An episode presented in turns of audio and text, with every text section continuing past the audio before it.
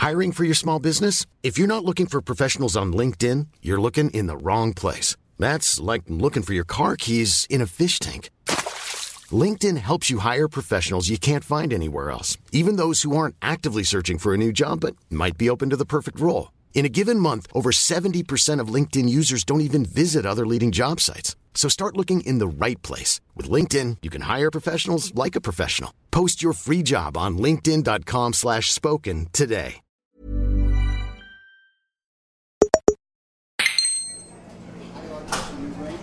¿Qué tal, Alex? Pues acabo de llegar de viaje porque he estado de viaje familiar. He ido a, una comunión de un sobrino a, a Mojaca. Y bueno, siempre, siempre está bien porque la verdad es que me lo he pasado genial. Ha sido eh, como una boda de estas eh, que, que celebran algunas personas de estas que duran cuatro o cinco días, tal, pues un poco eso, ¿no? El- los días anteriores ahí comiendo familia, tal. Y ya está guay. Ahora tengo que hacer un poco de, de limpieza de todo lo que comido y bebido. Pero te quería comentar en concreto, no sé, una, una cosa de la que me he dado cuenta y es toda la gente con la que me he juntado era gente guay, maja y me lo paso súper bien.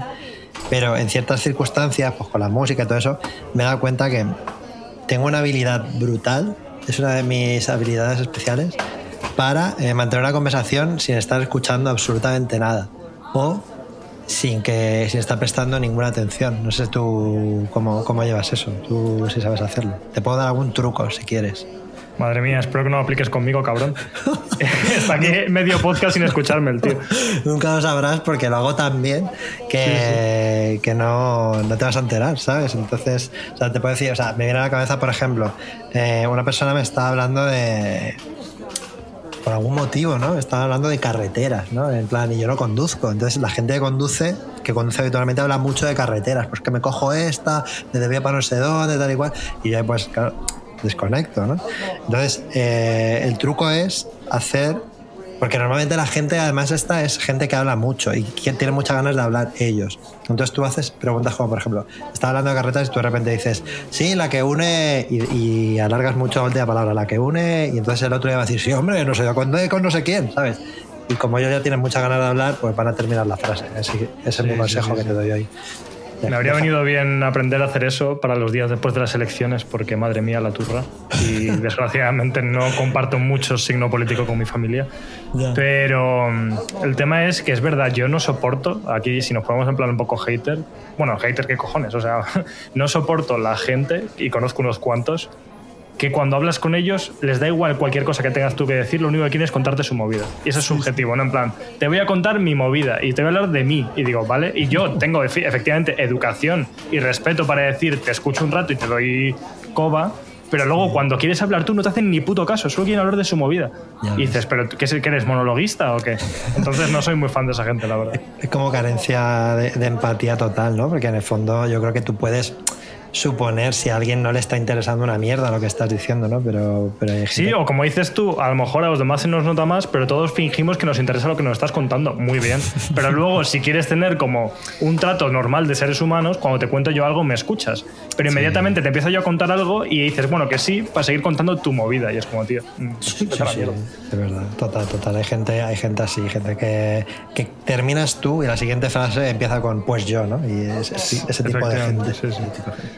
Bueno, en esta comunión no había, no había mucha gente así, era toda gente fenomenal y me lo pasé muy bien. No, no vaya a ser que alguien escuche esto, que sepáis que estuvo todo fenomenal. Pero me acordaba y te lo quería contar. Eh, bueno, el tema de hoy creo que es interesante, ¿no? Bueno, eh, hablaremos de actualidad y todo eso como siempre, pero lo de los realities asiáticos creo que va a dar que hablar, así que cuando quieras podemos empezar. Sí, además tiene mucho que ver con esto que acabamos de hablar, ¿eh? paradójicamente. Lo que vemos de las conductas humanas eh, cuando se nos observa. Pero bueno, dicho eso, eh, si quieres, lo doy a grabar. Venga, pues dale. Venga, empezamos.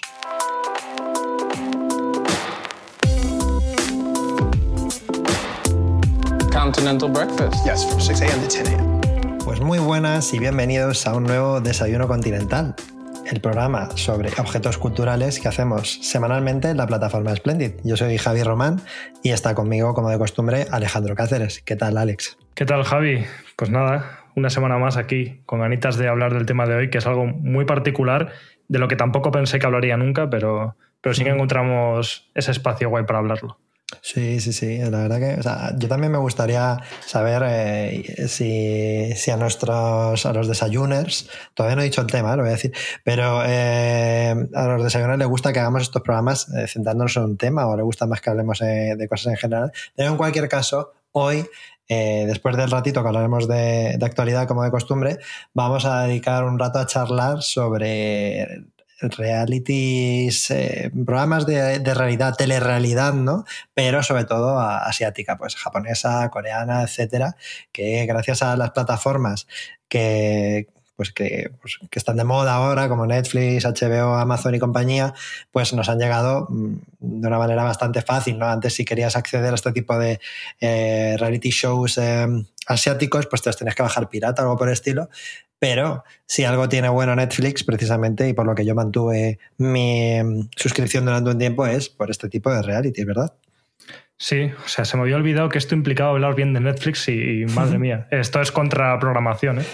Pero sí que es verdad que lo hemos hablado bastantes veces, que prácticamente, no sé si lo mejor, porque a veces Netflix tiene ahí su estado de gracia y te saca un par de series buenas, sí. véase Master of None, véase, yo qué sé, El Gambito de Dama. Sí pero el 80% del contenido que yo acabé consumiendo en Netflix era contenido asiático que no encuentras en ningún otro lado, sea sí. realities o series, simplemente series japonesas de acción real, las pocas que hay, sí, sí. o series coreanas, que había un montón de dramas súper buenos, o cadramas que se dice. Sí, sí, y a nosotros porque nos gusta este rollo, pero por ejemplo también están petándolo mucho las series turcas, y que son cosas que si no llega a ser por Netflix, pues no, no te llegan de esta manera tan tan directa y tan fácil, ¿no? Y, o el mismo mm, La Casa de Papel, ¿no? Que lo petó a nivel mundial.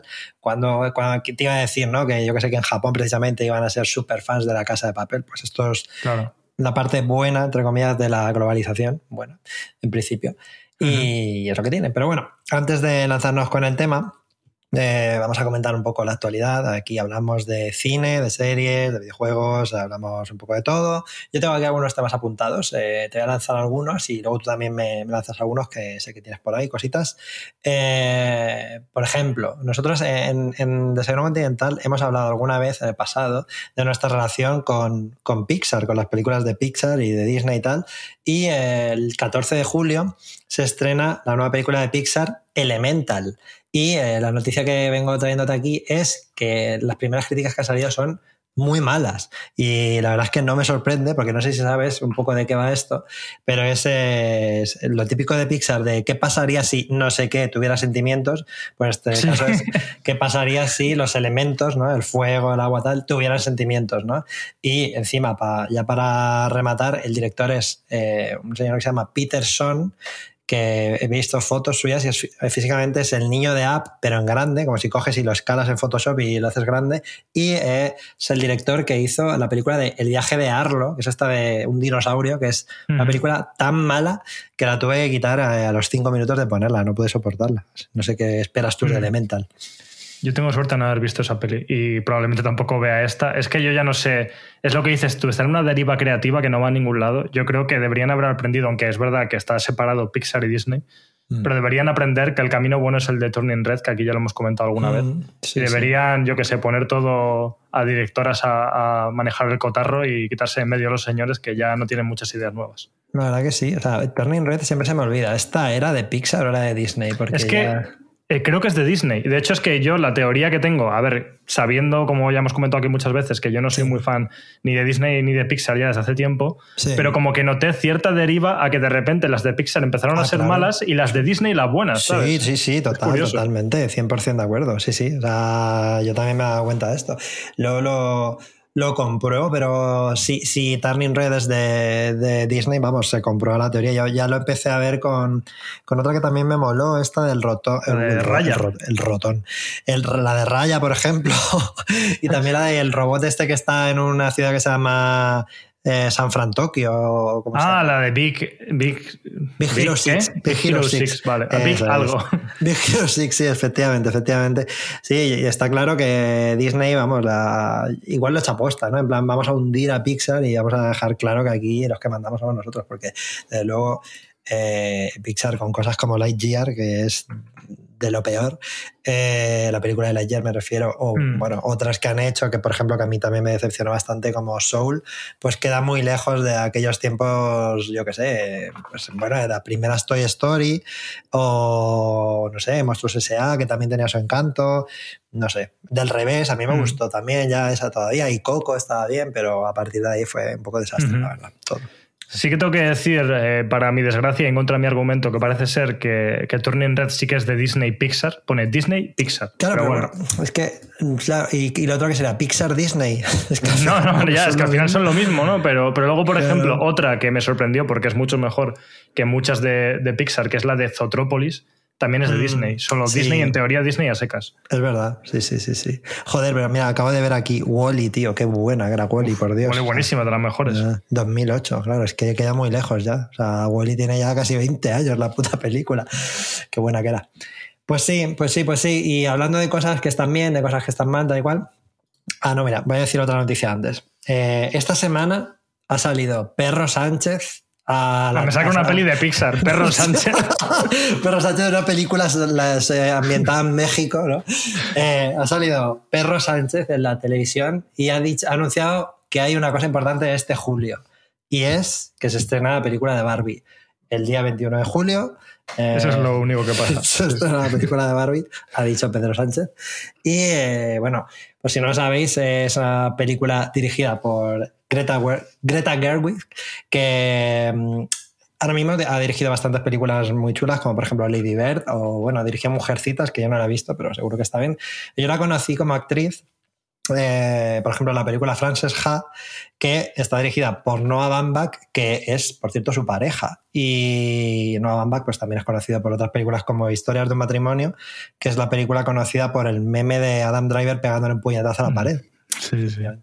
Y eh, no sé si estás esperando tú la película de, de Barbie o te apetece verla. Mm. Me parece súper interesante. O sea, no tengo ninguna relación con Barbie. Sí que de pequeño yo creo que tuve alguna también de rebote por mi hermana. Hmm. Pero bueno, eso, que no tengo ningún vínculo muy emocional con Barbie, no tendría en principio motivos para verla. Pero sí que me ha convencido la, eh, la campaña que están haciendo y los trailers. Me parecen trailers como súper interesantes. Este que hicieron como parodiando, eh, bueno, Regreso al futuro, iba a decir. 2001 Odisea en el espacio. Ah, sí, es verdad, pri- primero, sí, sí, sí. Y luego el último que he Sí, sí. visto, que tiene como todo este rollo de que Barbie vive en el mundo de Barbie como si el mundo de juguete de Barbie fuese real, ¿no? Como si eso fuese Mm. una parte de la existencia, pero luego van al mundo real y creo que puede ser muy interesante, la verdad. Sí, y además, eh, bueno, no lo he dicho, pero está protagonizada por Margot Robbie, una actriz bastante de moda últimamente. Y eh, de Ken, eh, bueno, se ha, ha salido mucho Ryan Gosling, pero por la campaña que se ha hecho me da la sensación de que hay varios Kens. Y varias Barbies, ¿eh? y varias o sea, Barbies, efectivamente. La, la peli, claro, es el multiverso de Barbie. Y en el mundo de Barbie, claro, como siempre ha habido con las muñecas, hay muchas Barbies de muchos tipos y muy diferentes. Y, y ese es uno de los puntos fuertes que quiere destacar la peli, ¿no? Como cualquier persona, bueno, cualquiera no, pero como que cualquier tipo de mujer puede ser Barbie, cualquier hombre puede ser Ken. Pero es muy gracioso porque la campaña también tenía como este rollo de que las etiquetas salían como etiquetas con todas las actrices que ponía Barbie y te ponía algo, ¿no? Como en el caso de Margot Robbie ponía Barbie es todo. Sí. Y en los Kens ponía Ken y pone simplemente es Ken. Y en todos los Ken, los hombres, en todos ponía eso, era muy gracioso. Sí, está guay. Yo creo que tiene buena pinta, o sea, porque claro, eh, efectivamente, pues hay de mm, Barbies muy variopintas y Ken muy variopintas. Por ejemplo, está eh, Michael Cera, eh, conocido por muchas cosas, entre otras por ser Scott Pilgrim, pero no sé si hace de Ken o de otro personaje, pero también sale ahí por la película. Eh, va a haber que echarle un vistazo, claramente, a, a la, Sí, sí. a la película. Si lo dice Pedro Sánchez, ahí estaremos. Otro comentario rápido que te hago antes de que me digas tú algo, también relacionado con, con audiovisual y con una serie que hemos comentado aquí muchísimo, es que eh, ha salido por ahí, por ahí el titular esta semana de que Pedro Almodóvar, del cual hablamos la semana pasada, ha visto The Last of Us y le parece una mierda. o sea, no, no le parece una mierda, pero no le, no le, no le fascina, no le vuelve loco. Voy a leer para que no parezca que estoy eh, aquí mm, cambiando la información y haciendo una fake news. Dice, dice Pedro Almodóvar tal cual. Dice, la he visto, sí. Me alegro muchísimo eh, del éxito que ha tenido Pedro, Pedro Pascal, se entiende, tanto en esta como en The Mandalorian. pero no me parece una gran serie. No me interesan los videojuegos y veo muy difícil darle profundidad a esa narración. Eso sí, tanto Pascal como Bella Ramsey, a la que espera un futuro radiante porque es buenísima, están fantásticos porque defienden algo a base de aplomo físico. Eh, y dice que bueno, que sí que le gustó, el episodio 3 sí que le gustó, que podría ser una, podría haber sido una película si lo quieren estirar un poquito más y eso. Así que hay que. A ver, es que estaba súper a tope con Pedro Almodóvar, salvo el comentario de mierda de decir como. Es que yo con los videojuegos no. Es que ese comentario sobra. Es de, No me interesan los videojuegos, dice. Ese es un comentario de mierda porque es. No tengo ni idea de videojuegos, pero como me han dicho que esto es de un videojuego, pues casi. Si no me gusta, refuerzo que me gusta aún menos porque tiene que ver con un videojuego. Cuando en realidad estoy de acuerdo de que la serie en realidad no es que sea muy buena. La serie a mí me parece mm. sin más. El tercer capítulo es muy bueno. claro. Mm, pero la serie es un poco sin más, que la hemos visto todos los que nos gustan los videojuegos, pero que la gente que no le gusta los videojuegos, hmm. que yo conozco de mi entorno y tal, que ha visto la serie, le ha hmm. parecido también sin más. Entonces, que hay que reconocerlo, ya está. es una adaptación dentro del mal nivel que estamos acostumbrados con las adaptaciones de videojuegos, hmm. salvo algunas excepciones recientes. Pues eso, claro, pues para el nivel eh, normal está bien, pero no es mejor que el videojuego, tampoco es especialmente buena serie y es totalmente olvidable. O sea, no... Sí, yo entiendo que alguien que viene de cero y alguien que, pues eso, que lleva haciendo películas toda su vida como Almodóvar, pues ve eso y dice, bueno, pues ya está, pues una película, una serie distópica más. Eh, eh, si la comparamos con The Mandalorian, pues bueno, pues igual, yo qué sé, una, una, serie de aventurillas. Pero claro, nosotros tenemos ahí un, un background con esa historia que, que no, no podemos dejar a un lado, está claro que, que, nos influye. Sí que es verdad que lo de los videojuegos, pues lo podía haber dicho de otra manera, pero bueno.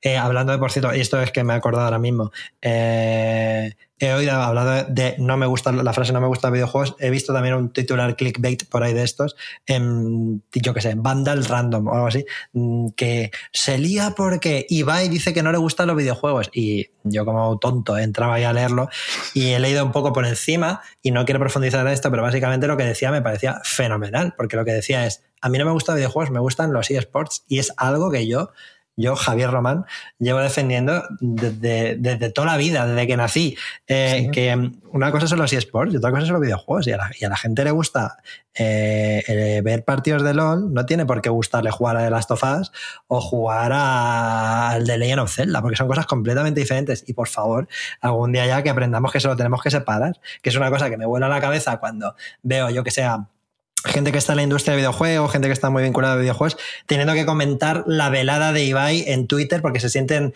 eh, emocionalmente vinculados porque es Ibai que es un streamer y los streamers juegan a videojuegos. No, son cosas diferentes. ¿No crees? Sí, sí, no, la verdad es que estoy muy de acuerdo. Son, o sea, claro que tienen parten de un vínculo común que es el videojuego en sí, pero los videojuegos son tan distintos. O sea, ya en sí, videojuegos de géneros diferentes que esto lo hemos visto, por ejemplo, cuando se critica a las mujeres porque juegan juegos de móvil como, y no son videojuegos, ¿no? Es como, no, no, también son videojuegos, lo que pasa es que son videojuegos muy diferentes. Son diferentes, eh, se juegan de forma distinta y en plataformas diferentes y demás. Entonces, claro, los videojuegos abarcan tantas, tantas, tantas cosas que el término en sí se queda corto y al final pues pasa esto, que, yo entiendo lo de que, oye, que los esports pues son deporte digital, si lo quieres decir así, ¿no? Claro. Y a lo mejor no, no, tiene por qué ver con un videojuego. Lo que decíamos la semana pasada, te puede gustar eh, el fútbol y odiarte el lazo, porque son cosas diferentes, ¿no? tú, eh, o sea, es que los eSports en verdad es más parecido a, ver efectivamente un evento deportivo, el fútbol. Le, hay más posibilidades, yo creo, de que le gusten los eSports a alguien que, que le gusta el fútbol que a alguien que le flipa la saga Final Fantasy desde, ¿sabes? desde pequeñito, ¿no? O sea, yo creo que tiene más vinculación con el deporte que con, que con los videojuegos en sí. sí. Hmm. en cualquier caso, sin haberme enterado de la noticia, que seguro que es todo falso, inventado en clickbait, pues si ha dicho eso, pues yo ahí apoyo a Ibai. Y no sé, ¿tenías alguna cosa más que me querías comentar tú, ¿no? Actualidad antes de, de pasar. Sí, sí, yo tengo varias cositas. La primera simplemente como nota, por si alguien no se ha enterado todavía, aunque en realidad cuando escuchéis esto probablemente ya lo habréis visto por todos lados. Mm. Pero es que recientemente, o sea, literalmente como hace media hora, se ha anunciado oficialmente eh, el visor de VR MetaQuest 3. ¿vale? No sé por aquí cuántos interesa la realidad virtual. Eh, yo pues no puedo evitarlo, me dedico a esto. Pero bueno, eh, no se ha dicho mucho, la verdad. O sea, solo que el diseño es muy cómodo porque es más fino, entre comillas, más estrecho. Eh, están, o sea, son bonitas, le han quitado los aros a los mandos como las, la versión Pro que hicieron hace poco, pero no han dado muchos detalles técnicos. Tampoco vamos a venir aquí a explicar los detalles técnicos, simplemente es comentar que existen, que se han anunciado que está guay que, que se sigan desarrollando. Lo que pasa es que veo que Meta ha perdido un poco esa intencionalidad de traer la VR, la VR al mercado mainstream con precios competitivos, ya que este visor al final en España nos sale a 570 euros. Entonces, es un poco. es una pena, la verdad. Se empieza a poner un poco más. menos accesible. En verdad, realmente es que las MetaQuest 2 yo creo que eran muy baratas, ¿no? O sea, para lo que ofrecían. van a pérdidas, obviamente, pero igual que con estas probablemente. ¿eh? Siempre se va a pérdidas, pero Mm. luego compensas por el software. Sí, con lo que ha subido, bueno, con, con todo el tema de la inflación y todo eso, pues supongo que es normal. Lo que pasa es que, bueno, eh, yo creo que entró mu- muchísima gente entró a la realidad virtual por las MetaQuest 2. Yo mismo, por ejemplo, ya había probado realidad virtual, pero digamos que mi primer eh, casco que me compré fue este. O primeras gafas, que se dice casco o gafas. Ya, lo de gafas que está muy mal dicho en realidad, pero estamos acostumbrados a decirlo. ¿Qué es gafas o casco? ¿Tú qué dirías? Creo que es, he- a ver, headset, que es el- como el término oficial, es Sí. como de casco, ¿no? De, Sí, headset. Es que tú puedes, si tú pones en Google Translate headset, te pone auriculares. Pero bueno, da igual. La cuestión es que lo que no sé es quién va, de la gente que tiene MetaQuest 2, eh, quién va a estar interesado en dar el salto ¿no? a, a las tres por el cambio que te, que te ofrecen. Pero, Hmm. pero bueno, lo iremos viendo. Pero vamos, es anecdótico, solo para comentarlo. Y también teniendo en cuenta que el lunes, que cuando hayáis escuchado, cuando escuchéis esto ya se habrá anunciado, van a anunciarse las de Apple. Yo creo que también se han podido permitir subir el precio porque las de Apple van a costar 5.000 euros, ¿no? Entonces, Pues seguro. Sí, Es como, sí. oye. ¿Tú, tú sabes algo de las de Apple, de cómo pueden ser o lo que sea? no puedo decir nada. Vale, vale. Pero no, pero dices. tengo muchas ganas al final porque, porque bueno, Apple, lo hablaba antes con Juan antes de grabar, eh, es verdad que no es la Apple de Steve Jobs y que no puedes seguir viviendo de las rentas de Steve Jobs y que han, cambiado un poquito, pero sí que es verdad que la verdad todos sus productos siguen siendo súper competentes y han estado muchos años desarrollando estas gafas. Hmm. Se lo han pensado mucho. Es como cuando Blizzard o la Blizzard de antes, porque Sí. también ha cambiado, o Total. Nintendo saca un videojuego, ¿no? Es como no lo voy a sacar hasta que no sepa que esto es la hostia. Sí, y sí. creo que Apple se ha resistido a dejarse llevar por el furor de- del mainstream de la VR Mm. y ha esperado tener el mejor visor posible y creo que, bueno, si ahora es el momento, significa que, que lo tienen muy claro y hay ganas de verlo. Pues sí, la verdad, porque en general, no sé, o sea, y seguro que viene algún oyente o alguien ahora viene y me dice lo contrario, pero en general lo que saca Apple suele tener un relativo éxito siempre, ¿no? O sea, hay cosas que son obvias, pero yo que sé, el, eh, no sé, lo menos extendido, eh, yo que sé, el Apple Watch es- es- seguramente es el smartwatch más extendido. O sea, que todo lo que hacen funciona, Hmm. también porque tienen un público que tienen parte de público como yo, que me compro un Mac para trabajar, o tú te compras el Apple Watch porque lo necesitas, lo que sea, pero luego también tienen fans que se compran todo lo que sacan, muy fieles, con lo cual esos a lo mejor se acaban entrando por ahí a, a la realidad virtual. Fíjate. Yo espero tener suerte y que me las manden sin tener que comprármelas y Pues habré ganado en ese sentido, porque madre mía. Pues sí. Pero bueno, eh, eso... Me tienes que se- invitar a tu casa a probarlas, porque yo no, no creo que me las compre de momento, pero sí quiero probarlas, vaya. No, por supuesto, por supuesto. Eso en cuanto a realidad virtual, rápidamente. Y simplemente un par de cosas más de mi actualidad, porque soy tan egocéntrico, me gusta hablar de las cosas que hago. Bien, bien, para eso está muy Pero. ¿Para qué se hace un podcast? ¿Para qué me hago un podcast? Claro, pues para contar mi vida, ya está. Soy como la gente que estaba criticando al principio que le gusta hablar de sus cosas, pues igual. Efectivamente. Pero yo es a ti sí te escucho, a ti sí te escucho. Sí, bueno, ya veremos.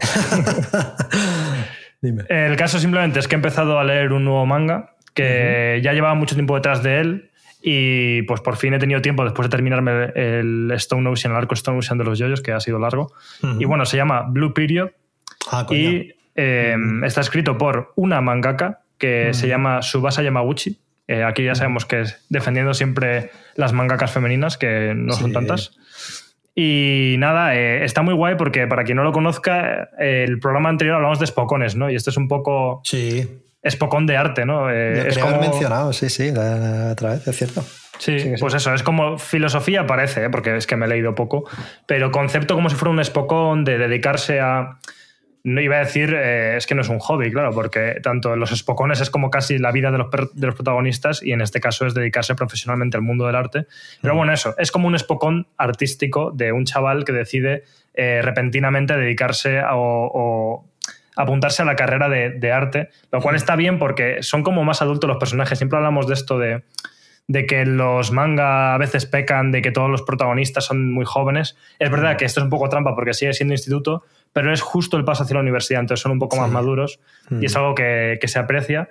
Y no sé, a mí me mola porque además me recuerda mucho a la etapa que estudié, precisamente el bachillerato artístico, que, que, claro, teníamos que hacer pintura, eh, técnicas mixtas, escultura y muchas cosas, y te, te relatan un poco eso, como el día a día de un estudiante de arte y de una persona como el protagonista, que era un macarra del instituto y nunca se tomó, bueno, se tomaba en serio los estudios, pero, pero de una forma así como muy calculadora, solo porque quería conseguir la carrera que mejor futuro tuviera, mm. y de repente empieza a sentir como atracción hacia el mundo del arte y se descubre queriendo estudiar arte y todas las emociones que el arte le despierta. Y eso está muy bien porque da muchos comentarios bastante profundos e interesantes. Mm. Aparte, ya digo, creo que que está muy bien para alguien que no esté muy, muy enterado de cómo funciona el mundo del arte, pero tenga cierto interés por el arte, lo transmite muy bien, es casi como divulgativo sobre cómo es estudiar arte, pero a la vez te transmite conceptos de cómo admirar una obra de arte, del concepto del gusto, ¿no? En el segundo tomo ya tiene una reflexión de cómo enfrentarse a una obra de arte, de de que a veces parece como, no, yo es que no, no, no, voy a un museo porque no entiendo. Y es como, es que no se trata de eso. Claro. Es que se trata de, un sentimiento, ¿no? Y que el arte es para todo el mundo, por mucho que se nos olvide. Y por mucho que la academia se ha empeñado en hacerlo como algo elitista, cuando realmente no lo es. Entonces, no sé, muchas cosas guays, la verdad, en este manga. Sí, sí, sí, yo eh, no he terminado de ver, pero sí eh, vi el anime, vi unos cuantos episodios y me gustó muchísimo. Están, o estaba al menos en Netflix eh, también, creo que sigue ahí. Y el anime también está muy bien, ¿eh? está súper bien dibujado, la animación está muy, muy chula, totalmente recomendable por mi parte. sí, sí, sí, Si no fuera porque está en Netflix, pero bueno. Ya, pero bueno, al final, haceos, haceos la, la, suscripción de un mes y os veis todo lo que vamos a decir hoy, porque no va a ser poca cosa, la verdad. Entre Blue Period y lo que se viene ahora, pues ahí tenéis para un ratico, la vais a amortizar. Y ahora ya sí, eh, no sé si tienes algo más, si no ya pasamos a... ¿Ah, tienes? Pues lo último. Vale, vale. Lo último, promesa, promesa. No es que me parece como guay, no sé a quién le interesará, pero em, he estado jugando por recomendación de nuestro amigo Álvaro Arbonés. Una cosa, es que no sé cómo llamarlo, eh, un experimento, una especie de mod del Doom 2 original que se llama My House. My House. Y en realidad eh, la meto aquí, aunque ya he dicho muchas cosas porque es tan corto, porque en realidad es la típica cosa que es mejor no decir mucho sobre eso. Eh, cosa mala, que es un mod de Doom 2, para lo cual hay que tener el Doom 2 original, ya lo puedes tener en Steam o en cualquier lado, hay formas de tenerlo. También está en Google Games y demás. Y luego es, es, que es una forma de modear Doom que tienes que bajarte un motor que es gratuito, que se llama GZ Doom Engine eh, es un rollo, ¿vale? Lo de la instalación es un coñazo. Tienes que acceder a un drive, el drive personal de la persona que ha hecho este mod, porque esto es un mod de Doom 2 que salió en un foro privado de Doom. Sí. Y bueno, por contar un poco de que va sin contar nada, simplemente la premisa es como que el que escribió el blog dijo que el pasado agosto perdió a un amigo de la infancia y que entre sus pertenencias encontró una copia de, eh, pues eso, un, un disquete en el que había algo, ¿no? Y en ese disquete pues estaba este mod del Doom. ¿En serio? Y esa es la historia, yo no digo nada más. Vale, vale, vale. Pero bueno. vale, vale, vale. Storytelling. ya, mola mucho el creérselo. ¿eh? Yo, a ver, no quiero empezar ya, spoilando. Esto no es nada de spoiler porque luego eh, el juego tiene tantas movidas que, en fin, que es para jugarlo y ver las cosas, ¿no? Pero la premisa. estoy viendo un vídeo ahora mismo y estoy... No, pues no lo veas, no lo veas. no lo veas. No hagáis, o sea, os cuento lo mínimo, pero no busquéis nada más allá de. De hecho, hay un artículo que es el que tenéis que buscar en PC Gamer que se llama el mod de Doom del año acaba de lanzarse en un post misterioso. Bueno, es que está todo en inglés y yo traduzco sobre la marcha, ¿no? Sí, sí, ya. Eh, buscad ese, ese artículo, porque en el artículo, en la primera parte, os explica cómo jugarlo, ¿vale? Lo cual está muy bien porque es un poco lioso. Eh, y bueno, luego por el Telegram de Splendid, si no os pagáis, pues ya sabéis, os lo paso por privado. Eh, pero bueno, que. Me lo instalo, ¿no? O sea, servicio a domicilio. Sí, sí, sí os mando, os hago un video tutorial. En este video os voy a enseñar a instalar el mood de Doom 2. El artículo es The Doom Mod of the Year just dropped in a mysterious forum post and goes so hard we don't even want to spoil what comes next. Sí, es que el nombre tiene tela, o sea, el titular eh, tiene tela. Pero bueno, que básicamente empiezas en un nivel como del Doom 2, pero que es una casa mm. normal, americana, bueno, normal, típico chalet así más o menos grande americano, y vas explorando por dentro, vas eh, pues, eliminando los enemigos típicos del Doom y de repente dices, "Mm, yo no sé qué hacer, y de repente sales de la casa y empiezas a mirar Mm. por las ventanas y algo ha cambiado. Y eso es el inicio de una serie de cosas, de muchas cosas. Y lo último que voy a decir, eh, que no es spoiler, pero bueno, quien lo entienda, que lo entienda, que para mí tiene mucho que ver con cosas como PT. Entonces, pues, no sé. Oh, qué Está muy guay. Eh, es una cosa súper rara que, que merece la pena probar, desde luego. Me Se gusta, llama. My House, mi casa, de Doom 2. Me mola, tiene este rollo así un poco como maldito de lo que decimos siempre, yo que sé, los juegos de los 80 raros que no sabes que los ha programado una persona en su casa volviéndose todo loco tal. Tiene, tiene, tiene pinta curiosa. Esto me, me genera una, una inquietud a nivel podcast y es que luego cuando ponemos nuevo episodio de Desayuno Continental y ponemos "Mm, vamos a hablar de realities japoneses y hay gente que dice no me interesa, no entro. Y entonces se pierde esto, se pierde esto del mod de Doom. Así Claro, que tenemos porque que ante algo. todo aquí hay diversidad en el Claro, claro, programa. pero aquí te- tenemos que comunicarlo. Eh, Juan, piensa algo, por favor, para que pueda hacer tweets de 750 caracteres donde expliquemos todo de lo que hablamos en cada episodio. Pues me ha gustado, me ha gustado esto, Alex. Gracias por compartirlo. Nada, no. Eh, y nada, pues ahora ya vamos a hablar del tema de hoy. Eh, eh, si quieres, eh, le vamos a pedir a nuestro técnico de sonido que aquí ponga una pequeña cortinilla musical y volvemos con el tema de hoy.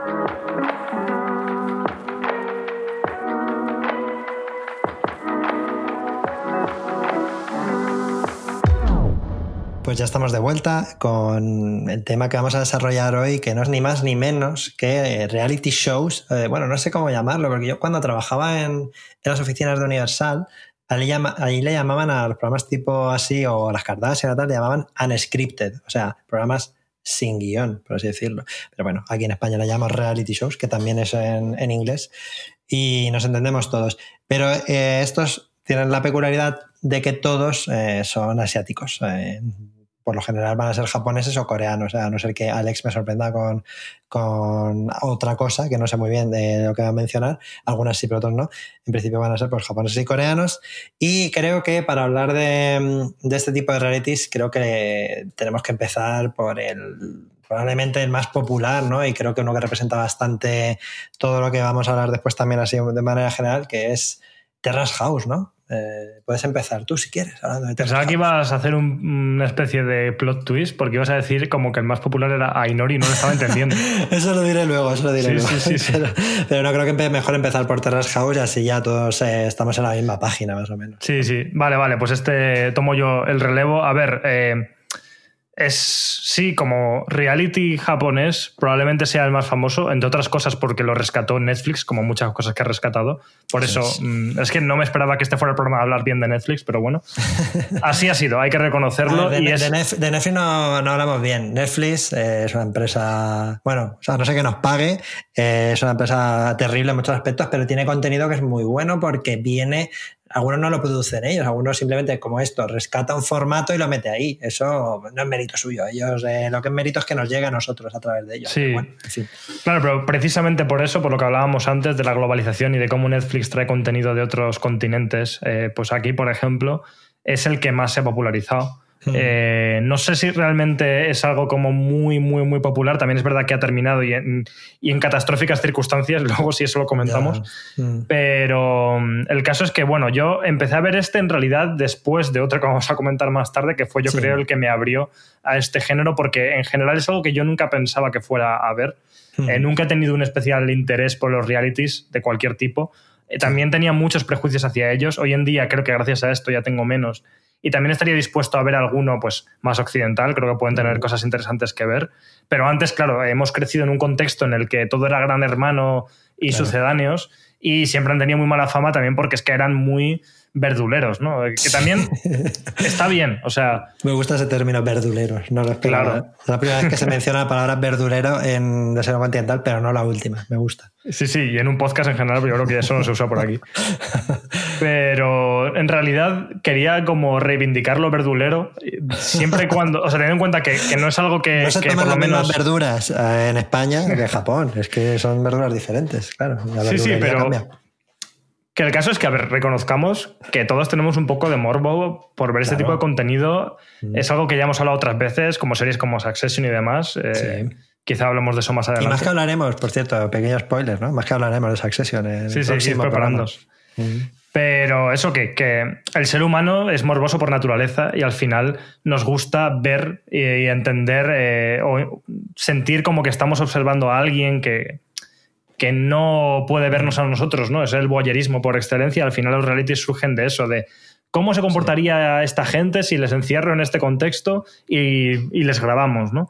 Hmm. Eh, de eso van los realities, de intentar transmitirte lo más cercano a la realidad en un programa y poner a gente en circunstancias X y, y tomarlo como con toda la naturalidad posible. Pero es verdad que no sé hasta qué punto es algo que siempre es así.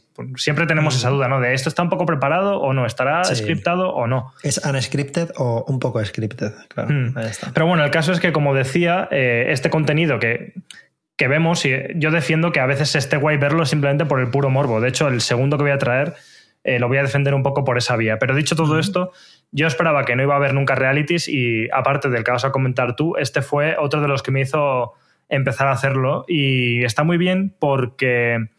Porque, claro, eh, a ver, se nos va un poco el plumero, ¿no? ¿Por qué me gusta este? ¿Por qué está muy bien? Pues porque es japonés. Primero Eh, cuenta que va de Cuevaga, qué es lo que sucede. Ah, bueno, es verdad. No, Claro. no he introducido Es la, premisa. ser una- un reality sobre construir terrazas eh, en Sí, casa. sí. ¿no? No, Podría ser el mod del Doom este chungo. Eh, vale, pues sí, la premisa de Terrace House es un reality japonés en el que ponen una casa y un coche. Es, una- es gracioso lo del coche porque siempre que empieza la serie, bueno, la serie de reality insisten en eh, esto es Terrace House, ponemos una casa y un coche para gente joven. Pero insisten en lo del coche. ¿Un coche para cada uno o un coche.? No, no, eh, suele haber dos coches, si no me equivoco, uno o dos coches y tienen que turnarse a ver cuándo lo cogen. A ver, es que en Tokio, pues claro, está todo muy lejos. Tienes que tener coche. Sí. Bueno, en verdad puedes ir en metro también, pero bueno. Sí. Pero bueno, el caso es que esa es la, es la premisa. No, no es muy rebuscado, simplemente es una casa, gente joven que va ahí de forma voluntaria en principio Sí. y eh, conviven, entre otras cosas, para relacionarse socialmente, pero también con el objetivo de encontrar un romance, ¿no? Que es algo que en algunos otros realities no siempre es eso la premisa, el buscar el romance. Es, es un subgénero de los realities. Yo creo que este reality además tiene una cosa que es eh, bastante novedosa, que es que los participantes no están encerrados en la casa si- sin acceso al mundo exterior, como pasa pues eso en Gran Hermano, por ejemplo, o en muchos otros realities, sino que pueden salir libremente para ir a trabajar Sí, sí. y mantener sus actividades diarias normales, por así decirlo. ¿No? Eso Efectivamente, ese es uno de los puntos más, más interesantes. es- eso es. Y, y está muy guay porque eso, se siente como muy natural por eso, porque al final en un reality típico de los que te encierran puede surgir la histeria colectiva y que todos se maten entre ellos, ¿no? Que, Claro, no es tan realista. En verdad, esto le da un aspecto, un enfoque más realista, porque cuando tú encierras ahí a esas bombas de relojería en Gran Hermano, pues sabes que va a pasar algo, pero no es algo natural, es algo que pasa en unas condiciones eh, de, de estar encerrado como, una- como un animal en una Claro. jaula. Esto pues le da a un enfoque un poco más equilibrado, por así Ujú. decirlo. de hecho, es que a mí si me encierras así también me acabo volviendo loco, o sea, claramente. O me acabo liando con alguien, ¿sabes? Porque no sé qué hacer, entonces me tendré que liar con alguien, digo yo, ¿sabes? Claro, No y te sé. piensas que es el amor de tu vida y luego cuando sales por la puerta dices, pero qué coño es el esperpento este, ¿no? La persona esta con la que me he enrollado. Porque, Sí, sí, sí, sí. Entonces, bueno, eh, esa es la premisa, ¿no? Es gente joven, una casa, un coche y, como dice Javi, hacen vida normal mientras se relacionan en la casa. Y también otro factor importante es que pueden decidir irse cuando les apetezca. En plan, oye, yo ya he cumplido mi etapa aquí, me piro. Y entonces, pues evidentemente, durante una temporada Hmm. van surgiendo rotaciones y evidentemente, pues hay mucho salseo como en todos los realities, ¿no? Porque al final, Sí. en teoría, la cosa va, insisto, de, de buscar algún tipo de romance y, bueno, pues surgen muchas circunstancias. Pero, me gusta, me gusta sí. de, este, de este programa.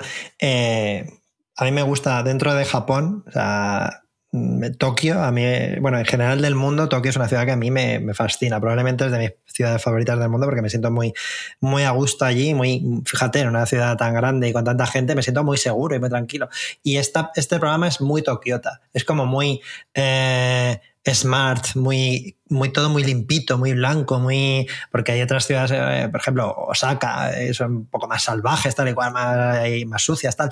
Pero este, este programa es todo como muy, muy minimalista, ¿no? ¿No crees tú? Es todo como muy elegante Sí. la casa en la que están. eh, Sí, no sí, sé. no, es que según estás diciendo esto, me vienen flashes del que viene después, como lo contrario, ¿sabes? Por eso, Porque por el otro es, son el yin y el yang, realmente. Por eso lo destaco, por eso destaco esto. Y luego también eh, los, lo, algo muy de la, de los programas japoneses es que siempre hay alguien comentando. En general en los realities siempre hay gente comentando, pero bueno, en, la televisión japonesa es en todos los programas hay gente comentando y te ponen como un cuadradito del de los presentadores reaccionando, que además suelen ser eh, idols, por así decirlo, gente que se ha dedicado a ser cantante, a ser actriz, algo por el estilo, y es como cuando tú eres idol en Japón tienes varias fases. Empiezas siendo cantante cuando eres muy joven, luego te haces actor actriz, y luego ya cuando eres un poco más mayor, sea, cuando tienes más de 30 años, te matas a un programa de televisión a comentar y, a reaccionar a cosas. Y aquí está la presentadora que se llama Reina, creo, Reina Triendel o algo así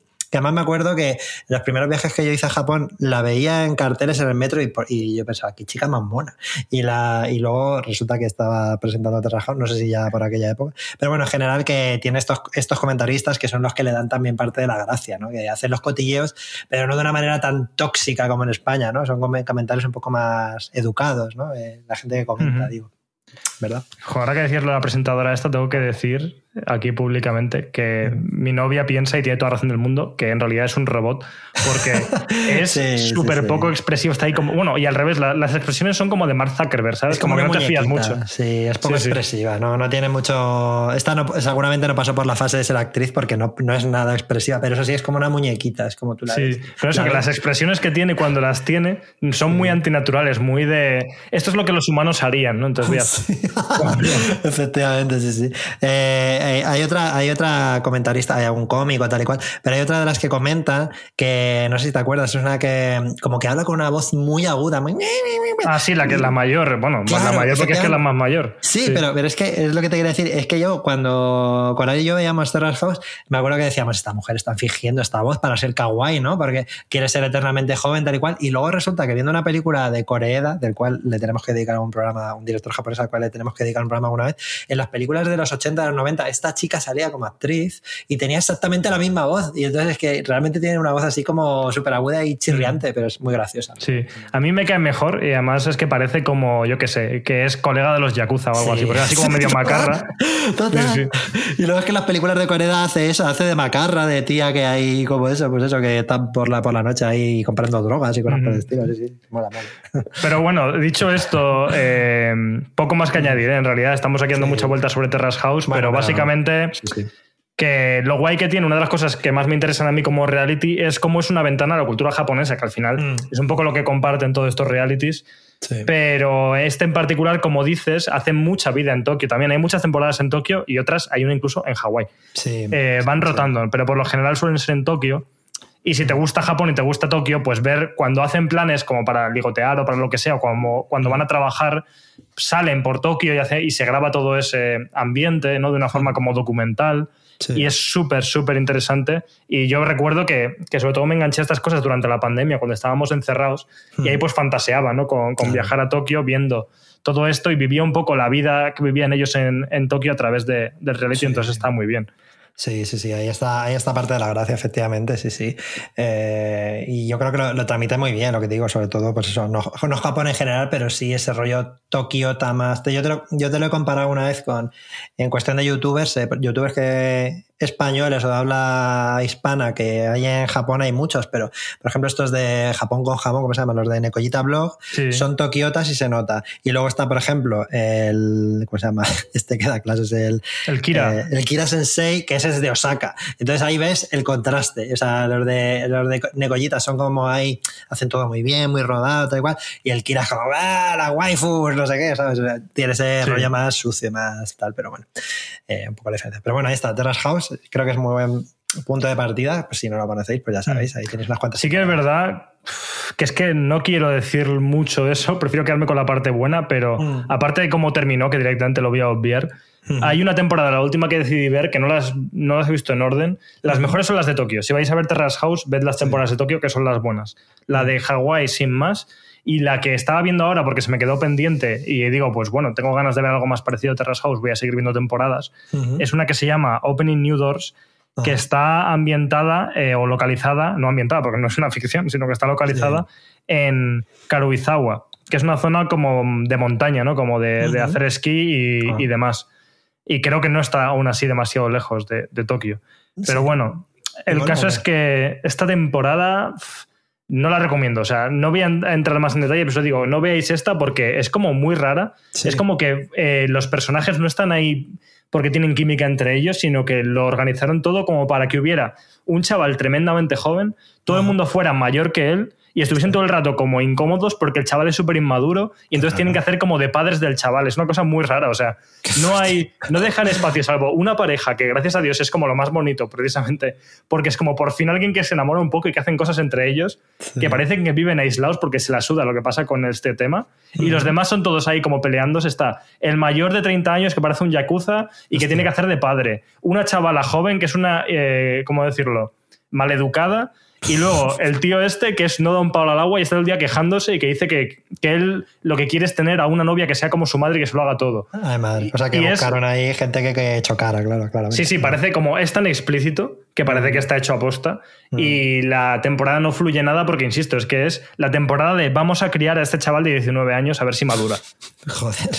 Vale, pues eh, obviaremos esa temporada, a no ser que nos quedemos con muchas ganas de más, pues... la- A lo mejor el pitch este le ha gustado a alguien mucho y prefiere verla por eso, ¿eh? también te digo. Voy a empezar por ahí, ¿no? O sea, Claro, claro. Suele, suele pasar, suele pasar. Pues sí, pues sí. Pues bueno, en cualquier caso, pues ya sabéis, muy recomendable echarle un vistazo a Terrace House si os interesa la cultura japonesa. Y efectivamente vamos a pasar de- del yin al yang, eh, pero aquí no, no significa que una cosa sea negativa ni positiva, sino simplemente porque son cosas bastante opuestas. Y para mí, eh, para mí este programa que vamos a mencionar ahora es eh, una auténtica mm, obra maestra de la televisión atemporal y es como una cosa imprescindible y desde estas cosas que, excepto tú, que me has hecho un poco de caso, nadie me hace ni puñetero caso cuando lo recomiendo porque como que es muy poco llamativo, pero creo, y ahora, ahora me confirmarás que merece muchísimo la pena y es Ainori Love Wagon, eh, que tiene tres temporadas y eh, las dos primeras se llaman Asian Journey y la última, la tercera, se llama Africa Journey, ¿vale? Entonces, digamos que el planteamiento es eh, también va dirigido un poco al enfoque de que pueda haber romance. La cuestión es que es un programa, por poner un poco de contexto, que se, emitió en Japón en Fuji TV, creo que era, eh, eh, desde el año 1999 y luego se, se, acabó como en 2007 o así. Y en 2017 Netflix la recuperó y bueno, pues lo modernizó, por así decirlo. ¿En qué consiste el programa? Pues es, eh, digamos que se sigue a un grupo de jóvenes solteros, solteros y solteras, que viajan en, un, en una furgoneta rosa por diferentes países de Asia, de Asia, en las dos primeras temporadas, y de África en la tercera, eh, en busca del amor directamente. O sea, esto aquí no hay, eh, no hay dobles lecturas, aquí todos van a enamorarse entre ellos, ¿no? Entonces, los participantes tienen ahí la oportunidad de viajar juntos y conocerse. Eh, y claro, cuando estás en una furgoneta, pues se forman muchas conexiones emocionales. Pero claro, en todo eso eh, no es lo mismo eh, vivirlo en Occidente o, por ejemplo, en España, ¿no? Que tú entras a Gran Hermano y el segundo día ya estás follando. Pues ahí no, ahí todo es increíblemente sutil y cada pequeño pasito es como súper emocionante, pues como mira y no sé qué, que se han mirado. Es todo muy, muy intenso, por así decirlo. Todo eso hay que sumarle que están viajando por, por unas culturas que desconocen, por así decirlo, y entonces se, genera mucha narrativa ambiental, ¿no? Eh, eh, pues eso, vas a, por ejemplo, en África, ¿no? Una, unas zonas tan diferentes de lo que suelen vivir ellos en su país de origen, pues se encuentran con cosas de la cultura que les chocan mucho, tienen que convivir con ellas, alimentarse allí, etcétera, etcétera, etcétera. Eh, ¿Qué tiene esto? Eh, ¿Qué tiene, o sea, cómo se sucede, digamos, la, la dinámica de, del programa? Además de este viaje, eh, tú, eh, eh, los participantes tienen la oportunidad de declararse a, cualquiera de los participantes, a un chico, una chica, una chica, un chico, una chica, una chica, etcétera, etcétera, ¿no? Con la, con la cuestión de que una vez que tú decides eh, declararte, vas a abandonar el viaje. Si la otra persona eh, se decide que irse contigo porque está enamorada también, os vais los dos a Japón a disfrutar de vuestro romance. Si no, pues tú que te has declarado te vas y el otro sigue su viaje buscando el, amor, por así decirlo. ¿Qué pasa? Que yo, este es el primer eh, reality japonés que vi intensamente y hubo muchas cosas que me impactaron mucho. Lo primero, eh, claro, hay momentos íntimos, a lo mejor eh, donde se quedan a dormir, pues de repente quedan dos y se quedan a hablar por la noche, tal, y me flipa la precisión con la que mostraban sus sentimientos. Es algo a lo que no estaba acostumbrado. Quiero decir, en general, ya no en los reality, sino en la vida real, la gente es un poco basta a la hora de expresar sus sentimientos. O sea, tú, por ejemplo, estás de morros con tu pareja y te dicen, ¿qué pasa? ¿Que estás enfadado? ¿No? A mí, a mí no me pasa. Mi pareja es, también tiene mucha inteligencia emocional. Pero me puede pasar en algún momento, etc. Entonces, em, no, a lo mejor no estoy enfadado, a lo mejor estoy triste, ¿no? Entonces, ellos matizan muy bien ese tipo de cosas. Y eh, esto, todo esta, toda esta sutileza contrasta con que eh, el formato, la realización del programa es lo opuesto a Terrace House. Es una cosa muy salvaje, o sea, es muy, realmente es más realista con lo que es un programa de televisión japonés. Tiene rótulos de grafismo súper, que a nosotros nos parecen súper horteras, con colores eh, muy chillones y sombra paralela. Eh, de repente, pues si un personaje eh, se comporta mal, le ponen unos ojos de fuego. O sea, es una cosa muy chiflada y, que, y que choca mucho, ¿no? es mucho mejor, es mucho mejor por eso, en realidad. O sea, es lo más macarra, o sea, para ser japonés, que, estamos tan acostumbrados a este rollo que comentas tú, ¿no? De, la versión, pues Tokiota, como muy elegante, muy sosegada, que de hecho es lo que pasa con Terrace House, que, estamos acostumbrados también aquí en España a que los realities sean como súper de salseo y de guarradas y no sé qué, y de repente ves Terrace House y gente como educada que también debaten sus emociones y movidas así, pero tiene este carácter macarra Inori que a mí me encanta por eso, o sea, me encanta. De hecho, o sea, carácter macarra nivel una de las participantes hiperborracha le pega puñetazos al director. o sea, que, quiero decir, literalmente. La tengo que apuntar, y hablar, de ella. Sí, sí.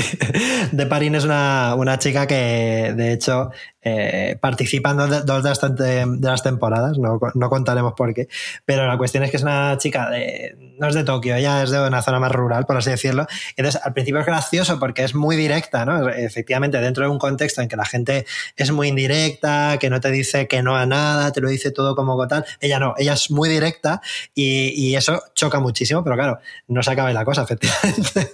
se pone pedo y no es que le meta un puñetazo a su compañero, es que va al director. sí, sí, sí, sí es que es un personaje del Yakuza, tendrían que meterlo en el Yakuza directamente. Sí, sí, sí, claro. Y esto, eh, digamos que la. O sea, claro, tú ves a los, a los presentadores descojonados, o sea, primero flipando, o sea, con, la, se les cae la mandíbula al suelo viéndolo, porque la, gente que lo comenta eh, lo está viendo en directo contigo, por así decirlo. Ellos no lo, no lo ven antes, ¿eh? los presentadores. que presenta hay una que se llama Becky Dayo, la presentadora, que me flipa también, me, estoy enamorado de ella. Pues eh, son, lo están viendo en directo contigo, claro, están viendo este tipo de cosas y están alucinando en tiempo real y mola, mola mucho, mola mucho a Inori. Eh, ¿Puedo contar alguna cosita más? Pues, pues tenemos el personaje de Parin que es espectacular, eh, por eso por la violencia, pero luego tenía personajes, ¿tú te acuerdas de Shy Boy? Shy Boy es, un chaval. Sí, sí, sí, sí. Claro, Shy Boy, por ejemplo, es un chaval que es un, por así decirlo, un nerd, pero nerd no el típico nerd occidental, es un tío así como muy tímido, pero al mismo tiempo muy optimista, muy simpático, y que toca la guitarra, pero da un cringe increíble. O sea, es, ¿te acuerdas un poco de, de sí, Sí, sí, O sea, se ponía a tocar la guitarra, por ejemplo, en, en, la, en la furgoneta y canta fatal, desafina, tal, pero en esa situación tan extrema y todos juntos y después de un montón de días juntos se ponen a llorar y es algo realmente Pero lloran porque quieren que pare o porque realmente les está gustando, eso no, lo sabemos. Sí, sí. Y luego hay otro personaje, que una chica que se llama Kasuga, creo, que en, en una temporada, la primera creo, pasa completamente desapercibida, no abre la boca, pero en la segunda tiene un viaje de redención brutal.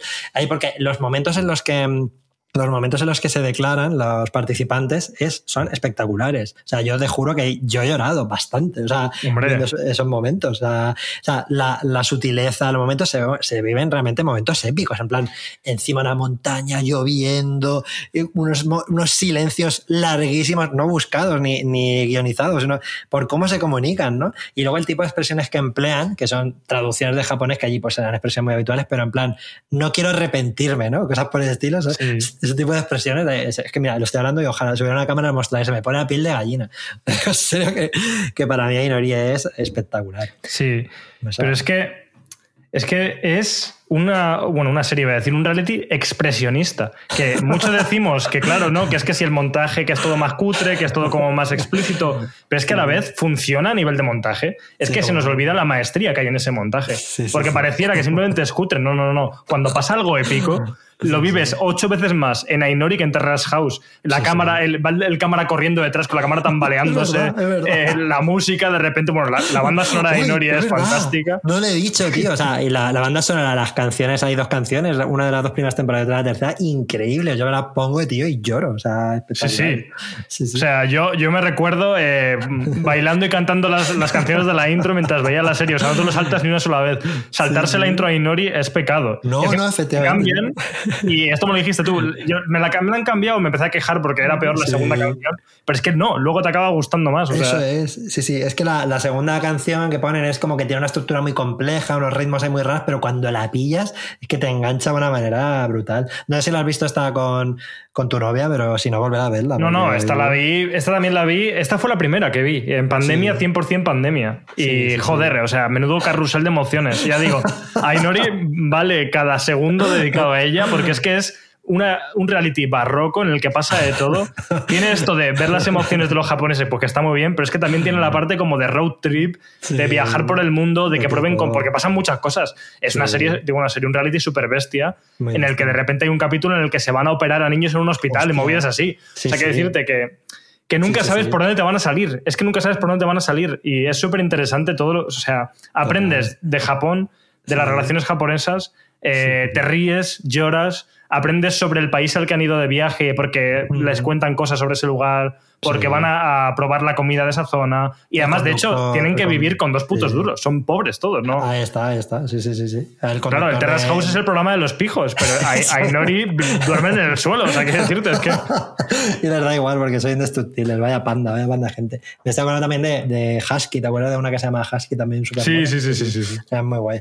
No, no, sí, es una. O sea, es totalmente recomendable. Es como tú dices, un carrusel de emociones. No, no podré definirlo mejor.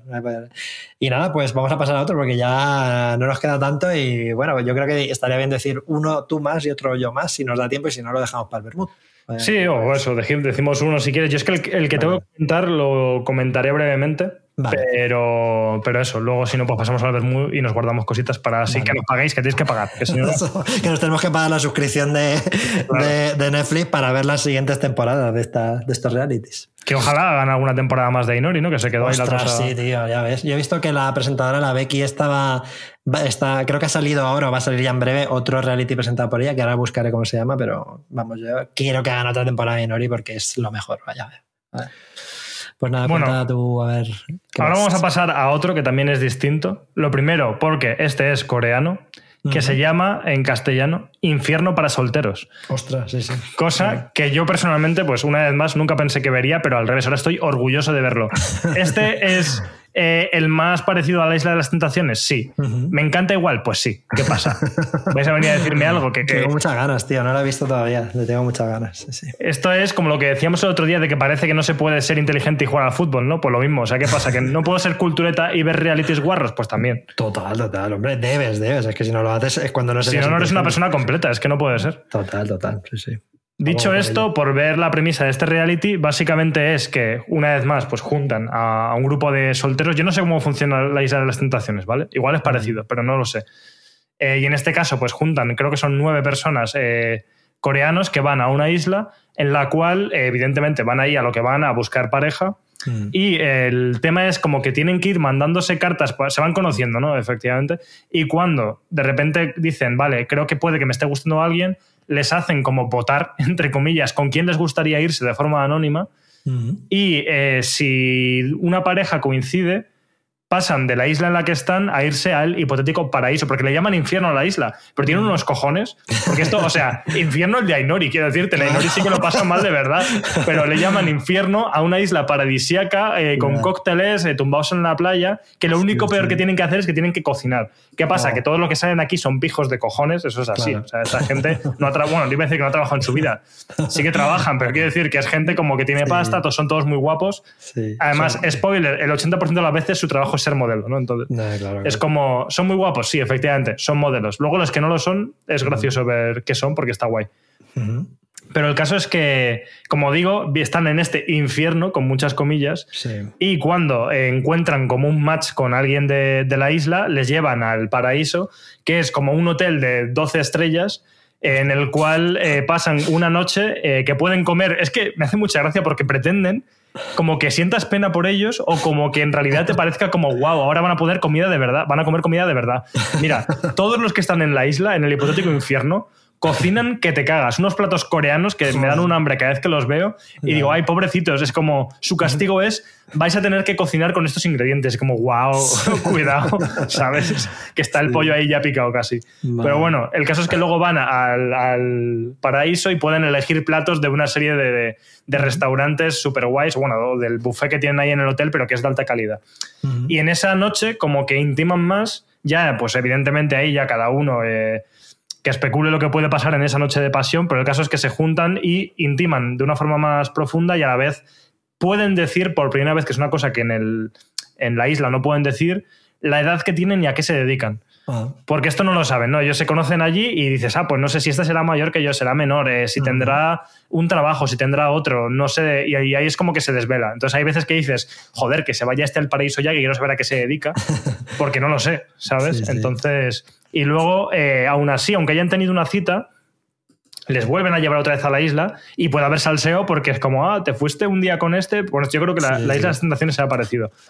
Pero luego, pues como que se pueden volver a liar con otra gente y al final, ya al final del programa, eligen como de forma definitiva con quién se quieren quedar. Entonces, como que hay mucha tensión y hay mucho salseo. Es una cosa muy disfrutona de, del marujeo y demás, y en ese sentido se disfruta mucho. Están todos mazados, aparte de ser guapos. Y tiene esta. O sea, el nivel de realización, ya que hablábamos de Ainori, este debe ser ya más fino, ¿no? Más cerca de lo que es Terrace House, ¿no? Sí.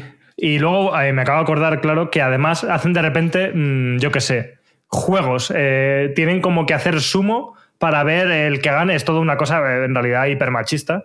Pero es como, pues vamos a pegarnos entre todos para ver eh, quién es el macho alfa y entonces eligen la siguiente cita, cosas así.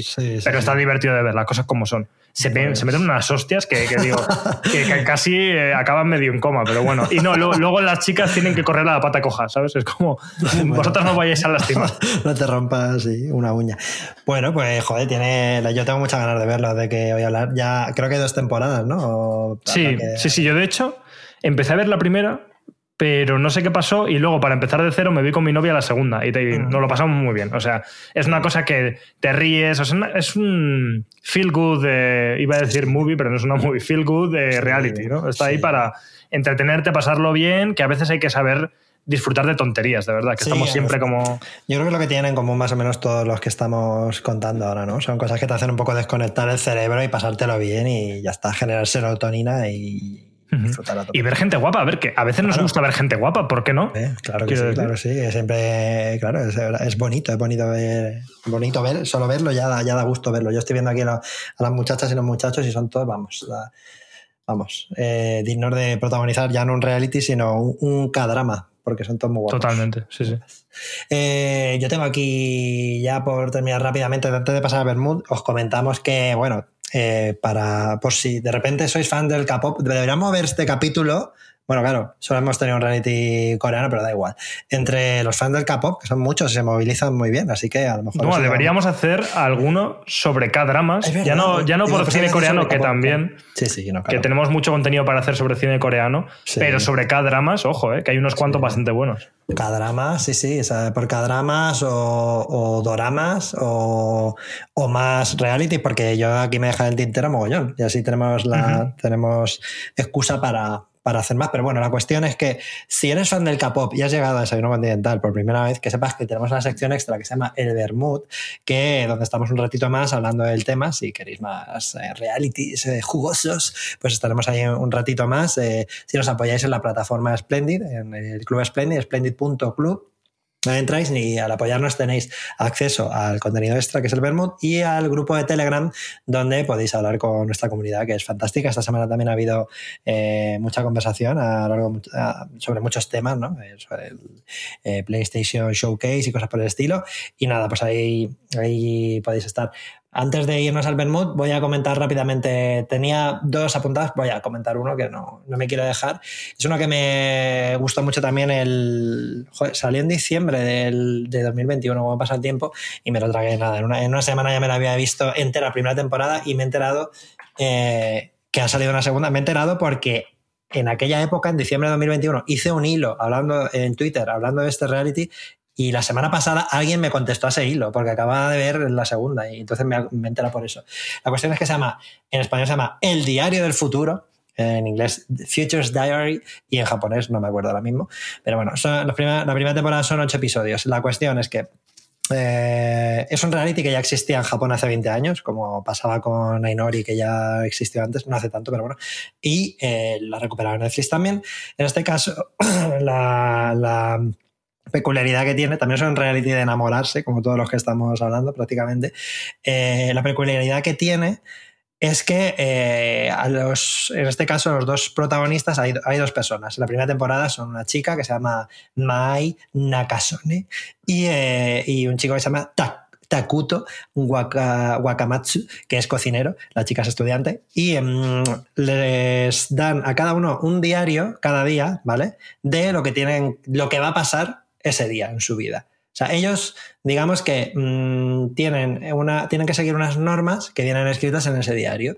Y esas normas son, eh, pues por ejemplo, hoy vas a, vas a ir al puerto de, de, Odaiba y allí vas a coger un ferry y eh, tal. O sea, lo que vas a hacer, pero también ese diario expresa lo que ellos pueden y no pueden decir con la otra persona, con la persona con la que están romanceando. Por ejemplo, eh, no le puedes decir eh, que le quieres, por ejemplo. O sea, cosas.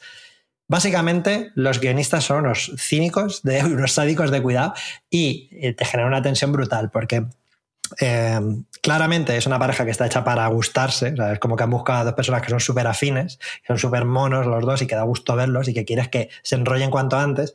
Pero en, el, en, el, en los diarios de cada día les añaden cositas que van en contra de lo que quieren decir. Eh, por ejemplo, a uno le ponen, voy a poner un ejemplo, ¿eh? esto no sucede, pero mm, hoy le tienes que confesar tu amor, ¿no? Y al otro le ponen, en el caso de que te confiesen tu amor, tú no tienes que contestar nada, tienes que quedarte callado. Y claro, se genera una tensión brutal, es como, Dios mío, que si le quieres, díselo, que le den por culo al programa, ¿no? Y se generan momentos muy, muy tensos y al mismo tiempo es, es curioso porque, claro, esto hace que sea un reality, pero al mismo tiempo es como una ficción, es como si fuera una serie, un drama, pero las personas son reales, con sentimientos reales. Y eh, la cuestión es que, por unas cosas, unas normas del programa, por así decirlo, eh, puede darse la circunstancia de que después del programa ellos no se puedan volver a ver nunca más.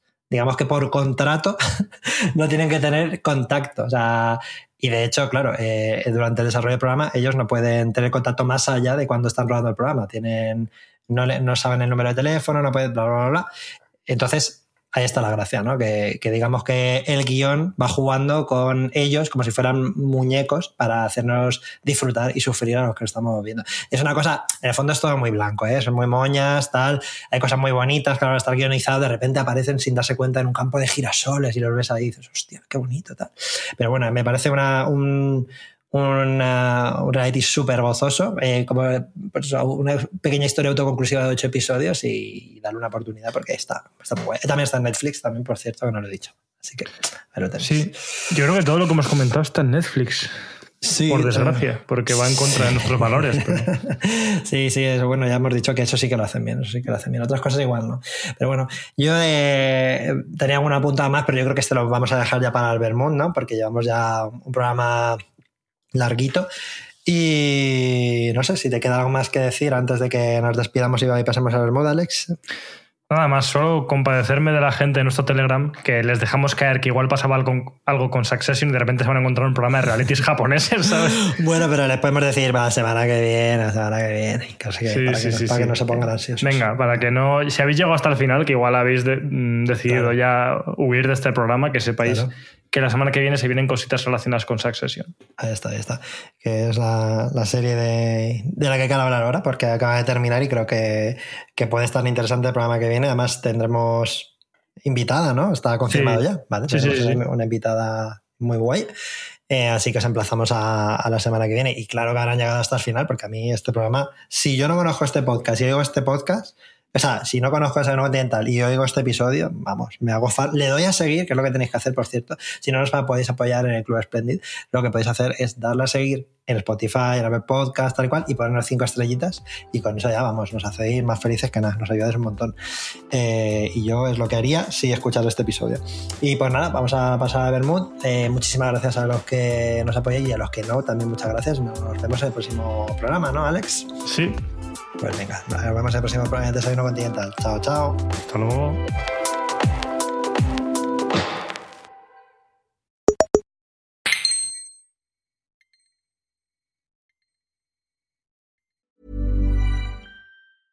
Ryan Reynolds here from Mint Mobile. With the price of just about everything going up during inflation, we thought we'd bring our prices down. So to help us, we brought in a reverse auctioneer, which is apparently a thing. Mint Mobile unlimited premium wireless. Have to get 30, 30, bit to get 30, bit to get 20, 20, 20, bit to get 20, 20, bit to get 15, 15, 15, 15 just 15 bucks a month. So, Give it a try at mintmobile.com/switch. slash $45 upfront for 3 months plus taxes and fees. Promo rate for new customers for limited time. Unlimited more than 40 gigabytes per month slows. Full terms at mintmobile.com.